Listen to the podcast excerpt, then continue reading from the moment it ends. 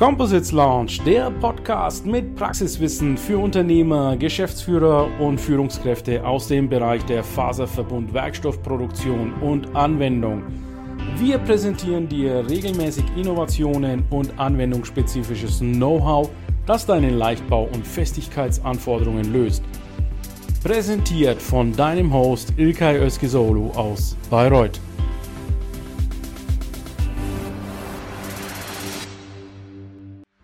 So, good afternoon, LinkedIn community. I'm on my tour at JEC Forum Dach. We will speak English now, although we are in the Dach region, because my guest here is now from Switzerland. This is Guillaume Perben. And Guillaume Perben, I show you, is the winner of the JEC Forum Dach.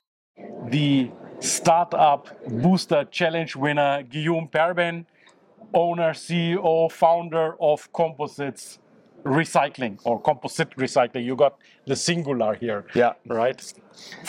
How do you feel after having now won this nice trophy? Well, thank you, Ilke. Thank you very much. I'm feeling and I'm feeling very thankful, very honored, and very humbled. My team and I are super proud because this is a recognition from the industry who obviously knows extremely well the subject, and being recognized is is really a, a great reward for us and uh, and for the work the whole team is putting. Thank you. So I've uh, watched your pitching now. Yesterday it was, uh, of course, now how many times have you pitched? I guess uh, it's now including our LinkedIn Live the third time, right? Yes, yes. It's always a bit different because the audience is a bit different, the format is different, but uh, it's very easy to talk about something uh, when uh, when you like it. So uh, so it's super super nice. Right. Very happy. So anyone in the community who's interested in what uh, composite recycling is about, we did an extensive LinkedIn Live in October, and Guillaume has introduced this technology to the community, and it's a very, very interesting one. You are a sailor, you said. You have a boat. Yes. And you like sailing in the Mediterranean Sea, right? Yes, that's true. That's true. My whole team is actually passionate about boats. Some like dinghies, some like catamarans, but everybody is motivated by boats, which is very nice because we have such fun. Yeah. It's really fun. Let's let's uh, let's uh, dive into the the boating side. So you have discovered there's a problem with the aging of the boats. Yeah, tell us about the the how this idea started. Uh, to merge in your in your head. Well, the, the, the problem is something that a lot of uh, sailors are aware of because when you walk on the harbor, then it's very often that you see very old boats that never move, that are very dirty, and nobody uses them. So it's something that is a known problem. Um, and it's discussing at a birthday party with the father of my son's best friend, who is a physicist.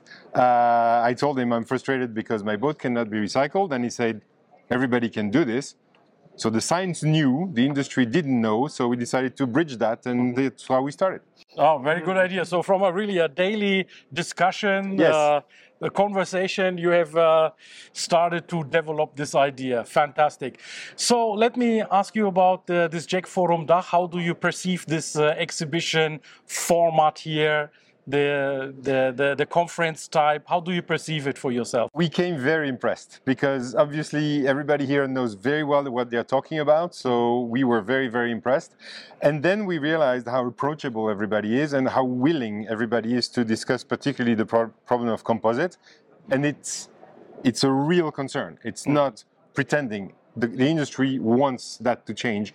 And we were also very impressed by the variety. We had institutions, we had uh, universities, we had producers, and all super open-minded, super interested. We're super impressed by how well it's going. So, if you would um, recommend something to, you know, startups to apply for this startup booster challenge, what would be your one advice to them? Well, first do it now, and uh, and uh, come, and particularly. Um, you will save so much time in the discussion and have such quality conversations because everybody knows what they're talking about here. It's not about explaining the problem; they know it. It's it's really you get a super interesting feedback from. A, this really impressed me the variety of feedbacks we received and all very well informed. This is it's really the quality time we spend. It's really Very dense. good, very Yeah. good. The startups you you say they should apply for the booster challenge.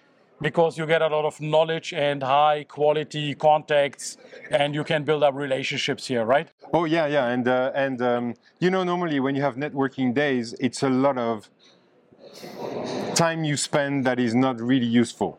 Here, I'm impressed by how dense the conversations are on the subject. You really talk about shop, uh, and yes, it's also a big recognition from the industry to be able to participate here, and I can only recommend. Absolutely. Wonderful. Thank you so much, Guillaume. you, Once again, my uh, congratulations for this nice trophy. I will show it now in the camera one more time. It's a very lightweight carbon It's style. gorgeous. It's Yeah, beautiful. it's beautiful. Comes with a box and it says JEC Composite Startup Booster.